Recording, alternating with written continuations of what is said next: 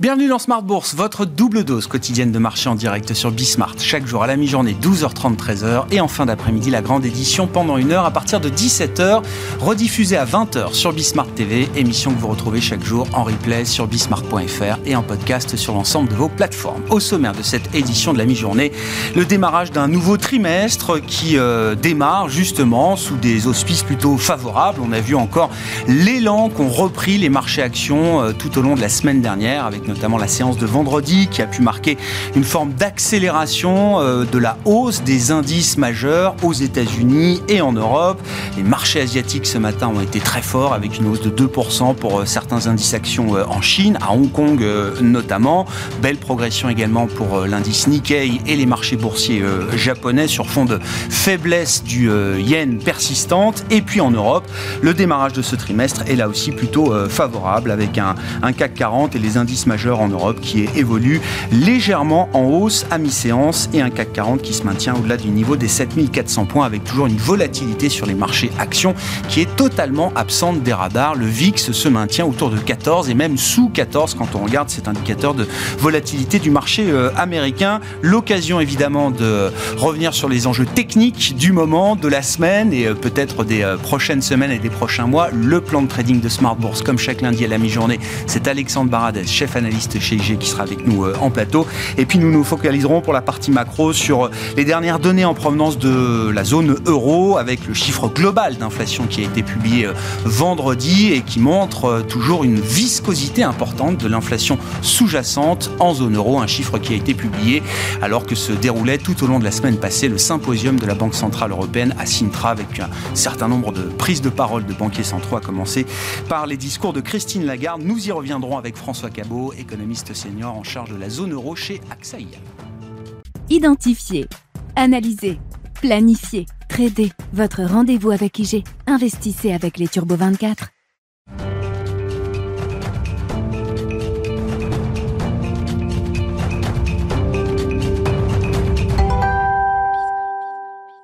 Mais d'abord, le plan de trading de Smart Bourse, comme chaque lundi à la mi-journée avec les équipes d'IG et Alexandre Baradez qui est avec nous en plateau. Bonjour Alexandre. Bonjour Grégoire. Merci beaucoup d'être là. Démarrage d'une nouvelle semaine, d'un nouveau mois, d'un nouveau trimestre et d'un nouveau euh, semestre. C'est toujours une étape euh, charnière, une étape clé dans la vie des marchés, ce moment euh, à mi-année qui commence avec un, élan quand même qu'on a vu encore tout au long de la semaine dernière sur les indices actions américains, européens et même asiatiques pour certains pays. Oui, effectivement. Alors, c'est vrai on voit un petit peu de rebond sur la Chine. Bon, le Nikkei qui a beaucoup performé, qui a un peu corrigé, qui rebondit, ça c'est encore un sujet un peu à part parce qu'il a déjà produit ses, effets très très haussiers. Euh, c'est vrai que sur l'Europe, on est quand même dans quelque chose d'assez, ben, j'ai même l'expression visqueuse. C'est-à-dire qu'on voit que c'est vraiment de la, consolidation finalement. Donc on est, on est dans ce scénario toujours pour lequel on plaidait finalement et on se maintient dedans. Euh, la question, comme toujours, après une zone de consolidation, c'est est-ce qu'on en sort par le haut ou par le bas? Euh, Et ça, c'est vrai que bah, du coup, on est un peu comme les banques centrales. On est aussi data dépendant. Dans l'analyse, on voit les, les graphiques dans quelques instants, mais on a des une situation graphique qui est assez propre en fait, le, CAC 40 qu'on verra tout à l'heure, mmh. euh, est dans une zone finalement, une zone assez latérale, comme le DAX, vous parlez de la volatilité aux alentours de 13, c'est comme la volatilité des, marchés américains, donc on est au même niveau de volatilité de, de part de l'Atlantique. Euh, le, thème, c'est est-ce qu'on peut être tout de suite plus haut en fait? Parce que dans ce rallye du CAC qu'on connaît depuis finalement le, le mois de fin octobre, début novembre, mm. euh, c'est un, rallye qui était un rallye d'anticipation, en fait, réouverture de la Chine, euh, et puis des pics d'inflation qu'on touchait déjà aux États-Unis, qu'on a, qu'on a touché ensuite au, niveau zone euro. Euh, un marché donc était déjà dans une optique de, de, cadence monétaire qui allait un petit peu ralentir au cours du premier semestre, ce que nous avons eu, et avec des données en revanche pour la Chine qui plus récemment, enfin plus récemment, de, au moins 3-4 mois, montrent quand même une, vraie phase d'hésitation dans le rebond. Et encore cette mm. nuit, les, les, PMI alors, sont un petit peu meilleurs qu'attendus en Chine, mais c'est toujours la zone des 5 on est un peu au-dessus, un peu en dessous. Il n'y a pas de vraie dynamique, de vraie impulsion euh, qui s'est faite sur le, sur, là-dessus. Donc le CAC est quand même très tourné vers ces zones-là, via le luxe notamment, mais aussi plus globalement le, la zone euro. Quand on regardait les, les chiffres de l'Allemagne, il reste très moyen. L'enquête IFO récente montre que les exportateurs sont assez inquiets pour les trois prochains mois. Donc on se dit, pour aller plus haut, à ce stade, ça, peut se faire à très court terme que par des billets d'impulsion sur l'inflation, par exemple, vraiment des belles surprises d'inflation, juillet, août, où on voit que l'inflation cœur commence à, accélérer à la baisse. Mais s'il y a toujours cette inflation cœur qui reste, et on l'a vu encore en zone euro et aux États-Unis via l'inflation PCE qui reste assez collante, on ne voit pas de message changer de la part des, banquiers centraux. C'est-à-dire que même si on a conscience qu'ils n'iront pas trop loin sur les taux, qui sont plus proche de la fin que du début quand même, il n'y a toujours pas le message. Toujours pas le, et on a l'impression que le marché a aussi un petit peu acheté ça, a, acheté un peu ce, sentiment que les banquiers centraux pouvaient commencer à parler un peu moins agressivement, mais les dernières déclarations de Powell devant le Congrès euh, et ensuite aux, formes de Sintra, puis les propos de Christine Lagarde, ils sont sans équivoque. C'est pour l'instant, on continue de monter et euh, septembre on verra peut-être, mais juillet en tout cas, vous irez droit. Donc c'est Ouais, ouais. C'est une situation où on se dit, pour que le marché aille plus haut, euh, les catalyseurs, je ne vois pas quels peuvent-ils être à part ceux de l'inflation? Si c'est que de la macro, on est plutôt à une bonne place et donc on devrait continuer à avoir en fait les indices consolidés tout simplement. C'est ça. Quand vous dites l'inflation serait un catalyseur, c'est c'est le, une désinflation encore plus marquée pourrait être positive pour les marchés actions euh, à nouveau, euh, Alexandre. Oui. Parce que jusqu'à présent, il y a quand même eu l'idée que euh, l'inflation c'était une, une, fonction de l'activité économique et que s'il y avait de l'inflation et si les banques centrales devaient monter leur taux, c'est qu'il y avait cette résistance et cette résilience de l'activité économique dont les marchés actions et dont les entreprises ont profité et dont les actions de ces entreprises ont profité sur le plan euh, boursier. Alors, dû compléter, c'est que la, désinflation, en tout cas que la baisse, la, la pression sur l'inflation cœur se poursuive, mais qu'une résilience de la macro. Ça. Ce qu'on a pas aux États-Unis. C'est un peu boucle d'or hein, de ce point de vue-là, jusqu'à présent. Mais en Europe, et vous en parlerez sûrement après, on a des indices d'activité, on voit qu'ils ont quand même pas mal ralenti. Et aux États-Unis, je ne vais pas faire trop long, on voit que les données hard se maintiennent plutôt bien, mais on sait qu'il y a toujours un lag. Mm. Les données qui nous parviennent actuellement, c'est données d'il y a un mois, deux mois, mais les indicateurs il y a une grosse semaine de rendez-vous, là, ISM manufacturier et services, c'est aussi un bon repère parce que les données hard, c'est une chose, les soft data, si elles continuent de montrer un ralentissement, est-ce que ça veut pas dire qu'à un moment donné, les données hard vont aussi y aller? Donc, moi, je trouve qu'on a, et on va voir le, sur le graphique du CAC, euh, ça, c'est le CAC en graphique une heure, donc on voit les derniers mois de, progression. Donc, on voit bien cette phase de consolidation qui, est assez, assez propre. Euh, et on revient chercher le, bas de ce qu'on peut qualifier d'ancien biseau, en fait. On est sorti par le bas. Il y avait eu trois tests, on les voit ensuite, hein, ce qu'on appelle les pullbacks. On vient chercher à trois reprises la zone. Ça retombe à 7100 et ça remonte à 7004. Donc moi, pour commencer à être un peu plus confiant sur la sortie par le haut et, ensuite l'attaque des 7008 et 8000, euh, il, faudrait quand même aller chercher 7005, 7006. Euh, là, c'est à nouveau un test, si vous voulez. Donc, euh, une, consolidation. si on le dernier record du CAC, c'est fin avril. Hein. Voilà, c'est fin avril. Donc, il n'y a pas 7000, quasi 7006. Voilà. si on poussait le raisonnement de la consolidation un peu plus loin, si les marchés plutôt voulaient le pousser, le bas de mars pour être une zone euh, où en fait on a rebondi, marqué le nouveau record, on flotte un peu, mais si vous avez une macro qui n'est pas très favorable, une inflation qui reste collante et un discours de banquiers centraux qui ne bouge pas, on peut considérer que le risque de revoir le point de bas de mars dans une phase de consolidation, j'insiste, là j'ai zoomé sur les derniers mois, mais le point bas, le gros point bas c'est 5006, les points hauts 7006, on pourrait naviguer entre 7006 et 6008 pendant quelques temps avant de sortir par le haut. Donc, pour ça que je considère qu'à ce stade, le dernier mouvement de la dernière semaine euh, n'est pas encore concluant. Il faut s'installer entre 5007, 7005 et 7006 quelques jours au moins, quelques clôtures daily là-dedans. Et là, on pourrait dire, voilà, le marché a purgé le plus dur à 7100 et il repart. Un des éléments euh, marquants aussi de ces derniers mois et du, premier semestre, c'est la, la capacité des investisseurs à, à, sous-estimer la résilience des résultats des entreprises et donc à être quand même régulièrement, pour la plupart d'entre eux, sous-investis sur les marchés actions. C'est ce qui marque quand même ce rallye démarré depuis euh, l'automne, euh, l'automne dernier. On était dans un pessimisme exacerbé, excessif à l'époque. On n'est plus dans cette situation-là. Est-ce qu'on est déjà dans des zones de, de complaisance ou est-ce qu'on est dans des zones faire, comme disent les anglo-saxons aujourd'hui? Moi, je, je, je, les trouve généreusement valorisés. Généreusement on ne parle pas de, complaisance, d'euphorie. Généralement valorisés parce que quand vous regardez le SP500, les PE forward, donc à une projection 12 mois, on est sur des zones de 19 quasiment. Si vous regardez 19, c'est la phase qui commençait le début de la phase de, d'excès de, post-Covid en fait. On a eu après, on à 20, 21, etc.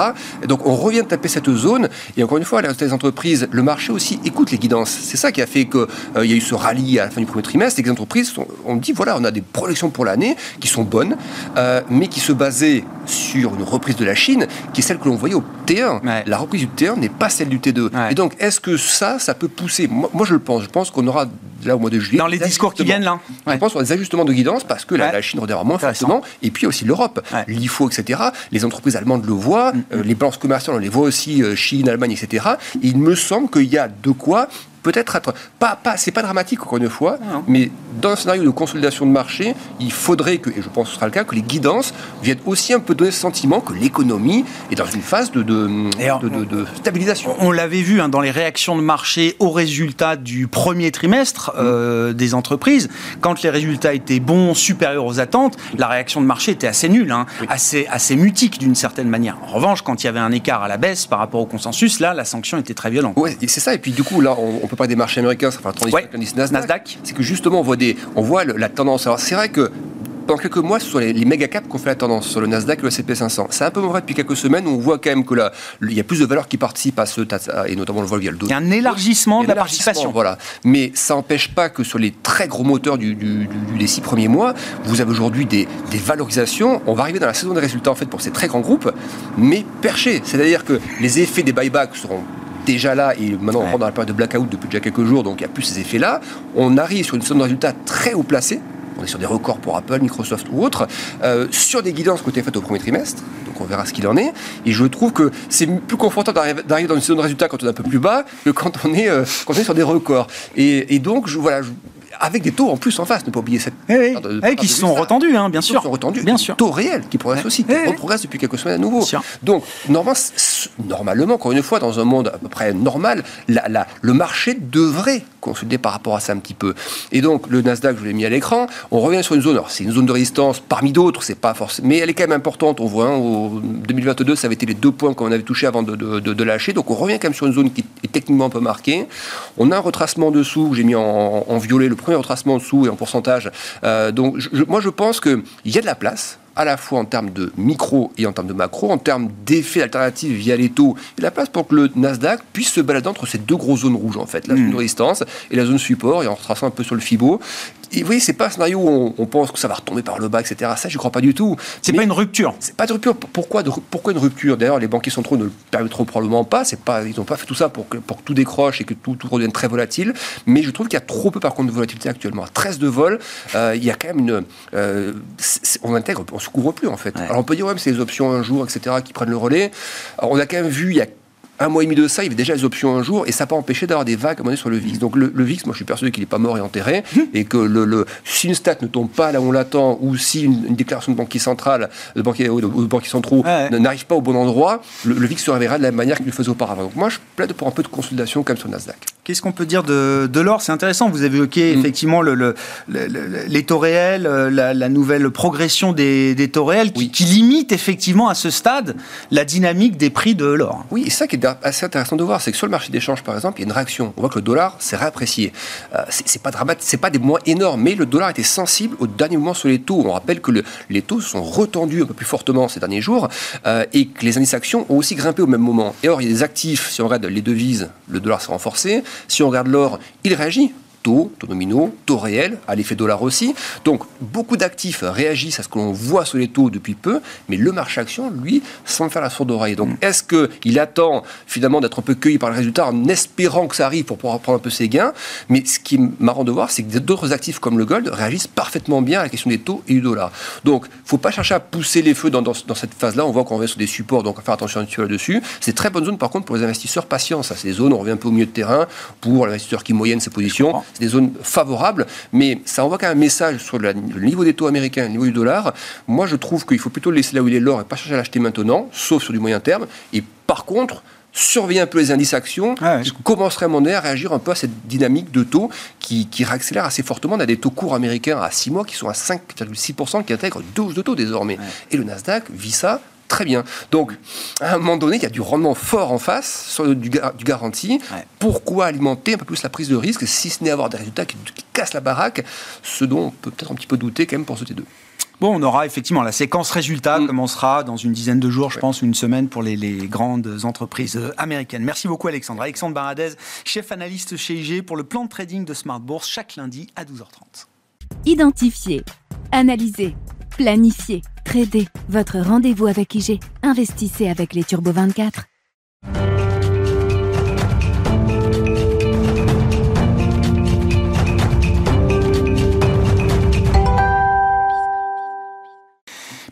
Macroéconomie euh, à présent avec un focus particulier sur la zone euro et les dernières données qui ont été euh, publiées pour la zone euro. François Cabot est avec nous, économiste senior zone euro chez AXA IM. Bonjour et bienvenue François.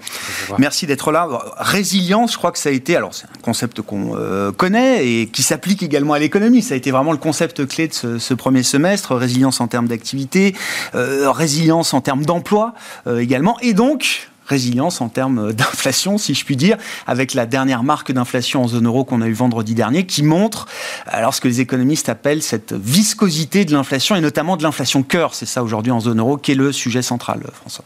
Oui, absolument. On a sur l'inflation sous-jacente qui est vraiment le, cœur du sujet. Autant l'inflation totale, headline diminue et, mm. en totale, euh, euh, voilà, détente. Détente, voilà, vis-à-vis des prix de l'énergie et les prix alimentaires qui, qui corrigent, c'est sûr. Le, le, cœur du sujet, c'est vraiment l'inflation sous-jacente, avec d'une part les biens qui continuent à décélérer, et c'est vraiment là une demande sous-jacente au secteur qui, qui n'est pas là, qui est en problématique, je pense, avec la Chine, très clairement. Il y a des soucis de, de supply chains qui, qui, sont toujours à l'œuvre là-dessus, et des prix, évidemment, des, des inputs via l'énergie qui, sont, qui, qui, qui, tirent à la baisse. Maintenant, sur l'inflation des services, il y a quand même, il faut malheureusement encore euh, faire le cœur et le sous-cœur quelque mmh. part. C'est qu'il y a les prix. Euh, en fait, en tout cas, cette subvention au prix des transports allemands l'année dernière qui sort de l'effet de base et qui du coup génère euh, cette remontée quelque part qui est très technique et donc qui fait qu'on est passé de l'inflation sous-jacente de 5,3 à 5,4. Par contre, et c'est là où il y, a, vraiment il y a, un débat où il faut vraiment s'interroger, c'est que nous, comme le consensus, avons été surpris que finalement cette, cette inflation sous-jacente ne, ne, rebondisse pas plus. On s'attendait à un 5, voire un 5, 6. C'est vrai. Donc quelque part, c'est une moins mauvaise nouvelle parce que ça aurait pu rebondir plus vite. Euh, et là-dessus, effectivement, il faut se poser la question sur est-ce que c'est pas ce secteur des services qui prend le rebond technique parce que voilà, c'est l'effet de base et on ne peut pas y faire grand-chose, c'est du 0,1, 0,15, et là-dessus on est tout à fait dans les clous. Par contre, on n'a pas finalement cette traction du secteur des services qu'on pensait, qui, cette résilience qui tenait jusque-là et qui, pourrait, qui aurait pu donner lieu effectivement à des prix qui, qui auraient pu être un peu plus dynamiques. C'est-à-dire que si on nettoie effectivement l'appréciation de l'inflation cœur de ces éléments euh, allemands, d'effets de base euh, techniques, et qu'on regarde la situation en séquentiel, pas forcément d'une année sur l'autre, oui, on est à un moment de début de détente de l'inflation cœur en zone euro euh, Voilà, on est à un moment de, stabilité où effectivement où on, pourrait être effectivement à ce tournant, à la croisée des chemins, où jusque-là c'était très euh, délicat de voir une tendance claire, parce que rappelons-nous, on a eu le pic de l'inflation sous-jacente à 5,7 en mars, on est descendu bon an mal an à 5,3, là on remonte à 5,4, mais on est en train de quand même de se stabiliser quand on regarde, voilà. C'est plus un plateau qu'autre chose. Pour l'instant, plutôt un plateau, et c'est là où les données d'activité vont être euh, particulièrement clés, comme on l'a eu la semaine dernière avec l'enquête de la Commission européenne qui indique effectivement bah, le secteur du service bah, se porte pas si bien que ça. Donc on peut se dire, bah, est-ce qu'effectivement, ce qu'on a vu jusque-là, euh, en termes de résilience d'économie, est pas en train de tourner, enfin en tout cas à tourner, parce qu'on n'a plus vraiment ce dynamisme-là, et pourrait se transmettre dans les prix eux-mêmes, comme on a là un peu l'intuition avec cette, cette, euh, cette publication de la semaine dernière qui était un peu moins forte que prévu. Et là, vous dites, parce qu'il y a toujours cette, cette, cette, lecture très difficile pour les économistes entre les données dures et les données d'enquête, mais vous dites la persistance quand même des enquêtes euh, a montré ce, ce, ralentissement ou la perspective de ralentissement, à un moment, c'est quelque chose qui doit se matérialiser. Le rattrapage qu'on a eu dans les services et qu'on a encore dans les services, mmh. l'activité touristique, la restauration hôtellerie, etc., ce qu'on raconte en zone euro depuis quelques mois, ce phénomène-là va quand même s'épuiser à un moment ou à un autre. Absolument. de toute façon, il doit s'épuiser parce que la naturellement. Voilà, déjà naturellement parce qu'on était en phase de reprise post-Covid, euh, parce qu'effectivement la Chine, dont on espérait peut-être beaucoup, voir, enfin, euh, euh, enfin sûrement trop en, premier, en première début d'année, en fait, ne, ne, nous rattrape pas et, ne vient pas souvenir à, soutenir le cycle de ce côté-là. Et puis on a de toute façon le cycle de politique monétaire mm. qui se durcit, et après, et ça c'est plus pour 2024, effectivement la politique budgétaire qui peut-être jusque-là joue un rôle encore assez important de soutien à l'économie qui ne sera plus là. Donc de toute façon, il, est il, va, il devait se retourner. Je pense que ce qu'il faut, là où il faut être attentif, c'est qu'il peut-être se retourne peut-être un peu plus vite, un peu plus tôt que prévu, euh, sans non plus être catastrophé, mais qu'on a effectivement moins ce soutien dans les, dans les enquêtes de conjoncture à, très court terme qu'on ne pouvait l'avoir il y a 2-3 mois. Donc là-dessus, effectivement, point d'attention sur un retournement peut-être un peu plus, pas rapide, mais en tout cas euh, euh, en avance dans le temps par rapport à ce qu'on pouvait penser il y a quelques semaines. De plus en plus dans le discours de la Banque Centrale Européenne, porté par Christine Lagarde ou les membres euh, clés euh, du, board de la, de la BCE, euh, on, constate l'attention qui est portée au marché du travail, c'est-à-dire quand on essaye d'expurger le cycle de ces situations d'inertie, de décalage post-Covid, reprise, etc., la clé devient quand même ce qui se passe sur le marché, les marchés du travail en zone euro. François, est-ce que c'est une bonne façon de voir les choses pour une banque centrale euh, comme la BCE C'est-à-dire que le marché du travail, on nous apprend que c'est toujours un peu retardé dans le temps comme euh, indicateur. Est-ce que c'est euh, le cas, effectivement? Et quelles sont quand même les données qu'on peut avoir de, ce point de vue-là? Est-ce qu'on a des micro-signes d'un début de ralentissement, d'atterrissage, des tensions qu'on observe sur le marché du travail ou les marchés clés du travail en zone euro? Ou est-ce qu'on est encore dans, quelque chose qui ressemble à une course vers le plein emploi, pour dire les choses? Oui, donc effectivement, y a, on a une, un, atterrissage en douceur qui apparaît être, euh, qui apparaît dans les données de conjoncture d'enquête, les données soft. Euh, donc c'est celle qui, là, on a, on a joint là, donc c'est les, les, tout derniers points et qui nous indique effectivement on a un atterrissage. Euh, par contre, effectivement, c'est un atterrissage en douceur. Donc on est encore à aller chercher des, des, des, créations d'emplois, des tensions sur le marché de l'emploi qui sont pas de, de, de partir de ce côté-là. Donc c'est sûr que voilà le c'est des données en retard et, au, plus en avance de ces données en retard, on est encore quelque part euh, assez bien orienté et on va vers un atterrissage, mais pas du tout effectivement quelque chose de, dramatique, de mm. catastrophique. Et là-dessus, effectivement, bah, le ton de la Banque centrale euh, est très compliqué parce qu'elle regarde en arrière pour donner quelque chose qui, pour donner une indication sur ce qui va se passer. Et c'est là où ou peut-être Sintra, en tout cas dans le, dans, dans le, donc l'événement annuel de la BCE qui se déroulait la semaine dernière. Exactement, a donné euh, un, un, bon équilibre. C'est-à-dire que on, on a, on a remis sur la table ce message de juillet et puis après on voit. Donc là, pas de nouvelles. Mais par contre, effectivement, de se dire qu'on est peut-être plus haut pendant plus longtemps. Donc sans aller toucher septembre ou après, on a vu effectivement les pricing sur la partie courte de la courbe euh, janvier, mars prendre 6-7 points de base euh, en définitive alors, en fin de semaine. Donc là, effectivement, c'est pas tant le pricing court qui bouge, mais plutôt de se dire que voilà, on va être là pendant plus longtemps que ce qu'on mmh. pensait. Euh, et effectivement, bah, donner lieu à, cette pression finalement nécessaire sur l'économie, pas tant monter très haut, beaucoup plus haut, parce que là, le, le, territoire restrictif est évident, mais effectivement, bah, donner l'indication aux entreprises que voilà, les tensions vont être compliquées et qu'elles vont devoir effectivement euh, euh, jouer finalement avec un, avec un, prix de l'argent qui, qui va être élevé pendant longtemps. Qu'est-ce qu'on peut dire spécifiquement de, l'Allemagne face à ces sujets, euh, notamment l'Allemagne, alors qui a marqué quand même deux trimestres consécutifs de contraction de son activité euh, économique, hein, le manufacturier. Il y a aussi euh, l'idée d'une consolidation budgétaire toujours présente en Allemagne, qui doit peser un peu quand même, j'imagine, sur la sur le PIB tel qu'il est calculé.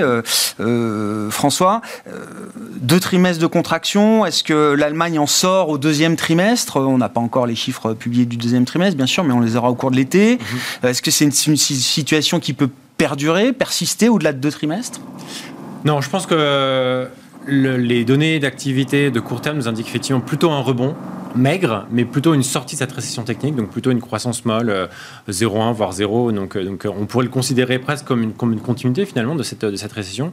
Voilà, y a, c'est compliqué de voir un indicateur positif sur, les, sur l'économie allemande du point de vue de la, conjoncture sur l'activité. L'emploi est lui-même en train de se contracter modérément. Donc on, voilà, mois après mois, on voit effectivement le, une, modération, voire quelques destructions d'emplois. Donc là-dessus, il y a effectivement une réaction assez logique. Mais encore une fois, quand on prend les 0, euh, euh, une contraction d'activité de 0,8 sur deux trimestres, on se dit que le marché de l'emploi va réagir relativement mollement de ce côté-là. Par contre, et c'est là où j'en reviens peut-être à votre question précédente, sur la réaction de le marché de l'emploi et sur les tensions salariales, c'est que il faut quand même garder vraiment en tête le fonctionnement institutionnel du marché de l'emploi en Europe. Et, notamment en Allemagne, qui est sur une négociation décentralisée, qui porte euh, sur plusieurs mois, voire plusieurs années. Et donc là-dessus, on finalement, un peu à l'image euh, de, ce qu'on qu'ont réussi à obtenir les fonctionnaires allemands, de 10, euh, quasiment 11% sur deux ans, bah, finalement, on est loqué avec quasiment 5% de, de, croissance des salaires sur deux ans. Et donc, même si au milieu de ça, finalement, l'économie euh, est plutôt en train de tanker et de moins bien se porter, bah, d'un point de vue pression salariale et de et pour la BCE derrière, ça va effectivement dire quand même une nécessaire euh, euh, voilà, réaction pour, pour maintenir l'inflation. Cette rigidité, vous dites, euh, ou ce cadre voilà institutionnel impose une rigidité au salaire qui va se retrouver dans l'inflation cœur et dans la fonction de réaction de la BCE. Voilà, tout à fait. Et en plus de ça, ce qui rend l'équation compliquée, c'est que, alors sur l'Allemagne, on a effectivement une, une, une, une, une transition, on va dire, politique inédite, c'est-à-dire qu'on fonctionne sous coalition. On sent très bien que, oui, il y a la conciliation budgétaire, mais il y a quand même une orthodoxie de parti qui rend là bah, l'INER euh, un peu poussé quelque part vers l'orthodoxie et vers, la conciliation budgétaire. Et en même temps, on voit les Verts euh, pousser vers effectivement des subventions d'investissement pour faire la transition. Donc là, il y a, peut-être un attentisme, mais on va voir ce qui en sortira pendant l'été. Il, y a un, mm. plan de soutien euh, qui doit être dévoilé, mais on, va voir ce qui, va effectivement sortir. Et ce qui révèle par ailleurs aussi des complications liées à la fragmentation, enfin en tout cas à la, divergence qu'il y a au sein de, secteurs dans l'économie. Et ça, c'est vrai dans l'économie allemande et c'est vrai dans l'économie de la zone euro qui feront effectivement la, lecture compliquée euh, sur, sur, sur, sur les perspectives et qui rend enfin, finalement cette, cette productivité qui est au, cœur du marché du travail trop faible, bah, avec une vue relativement persistante sur cette question. Oui, ça a été un point soulevé dans le discours de Christine Lagarde à, Sintra. Euh, euh, il y a l'idée que la productivité n'est pas là où elle devrait être, qu'elle est même décevante du point de vue de ce que la BCE pouvait, euh, pouvait projeter. Est-ce qu'on peut imaginer quand même au cours des prochains trimestres, semestres, une reprise de la croissance de la productivité qui manque euh, cruellement aujourd'hui et qui explique euh, ces, tensions et ces tensions qui se retrouvent dans les coûts salariaux, pour dire les choses simplement? Euh, je pense que ça va être compliqué. Très honnêtement, le... à horizon euh, visible en tout cas. Je pense que clairement sur 2023, je pense que ça va vraiment être trop court. On a vraiment, on est vraiment dans une économie de un peu de tanker. Hein, Pourtant, il y en a qui bossent. Hein, vous entendez peut-être les bruits de perceuse. Euh, l'économie qui, tourne très lentement parce qu'on n'a effectivement pas de choc énorme, plutôt un choc positif hein, de, de, de, pouvoir d'achat sur la deuxième partie de l'année. Donc là-dessus, effectivement, on est, ça va être compliqué d'avoir le marché du travail qui, qui tourne rapidement et, et, et on, on sur 2024, il y a quand même une grosse interrogation, en tout cas pour nous, sur l'orientation budgétaire. Est-ce que ceci pourrait pas être finalement euh, voilà, le, marteau qui finit euh, de, de, taper sur le, d'enfoncer le, le, clou, et, d'aller engendrer ce tournant. Par mm. contre, entre-temps, il y a au moins une, voire deux autres qui, qui, seront à faire. Et c'est peut-être là où on, peut, on est en train de trouver une, sorte de réconciliation sur peut-être pas forcément était beaucoup plus haut à court terme, mais que ceci reste à moyen terme pour opérer cette pression et que le, et que le, marché de l'emploi finit par s'ajuster pour retrouver cette productivité euh, qu'on attend. Du point de vue de la, de la BCE, qui a toujours la difficulté de gérer une euh, zone et des pays qui ne sont pas forcément homogènes. Est-ce que là, sur l'histoire de l'inflation, il y a quand même une forme d'homogénéité? Est-ce que l'histoire est la même à peu près partout dans les pays euh, de, de la zone euro? Est-ce que, d'une certaine manière, ça rend le job un peu plus simple pour la Banque Centrale Européenne? Est-ce qu'on constate des écarts? J'ai vu euh, l'Espagne est à 2%. Dire, tout à fait. La Suisse, qui n'est pas en zone euro, et marque à 1,7 ce matin son inflation. Donc il y a quand même des, des écarts importants en termes de niveau d'inflation. Ah, il y a des énormes écarts liés à l'exposition énergétique, euh, liés à la, à la réponse de politique budgétaire, la France, et il y a des, notamment ah. sur l'Espagne et le Portugal, qui sont, qui sont un peu en dessous, notamment l'Espagne, parce qu'ils ont effectivement décorrélé leur prix d'électricité du gaz en avance par rapport à nous, lié à une, exemption accordée par la Commission européenne. Et donc là-dessus, effectivement, dans la BCE... Mais l'histoire sous-jacente, elle, est aussi différente? Mais par contre, effectivement, l'histoire sous-jacente reste beaucoup plus euh, homogène, euh, avec, alors, euh, un, peu à l'opposé de ce qu'on a eu dans le passé, finalement, des pays du Sud qui sont encore en rattrapage avec leurs services via le tourisme et qui est encore très dynamique, et des pays du Nord, l'Allemagne pour ne pas la nommer, qui est beaucoup plus en difficulté. Donc là, effectivement, une, une, sorte de convergence à l'envers par, rapport à ce qu'on a eu dans le passé, mais néanmoins, une situation très divergente qui reste compliquée à gérer pour la BCE. Merci beaucoup François, merci pour votre éclairage macro de ce début de semaine. François Cabot qui est avec nous en plateau économiste senior zone euro chez AXA IM. Voilà pour cette demi-heure d'émission, on se retrouve à 17h en direct pour la grande édition de Smart Bourse sur Bismart.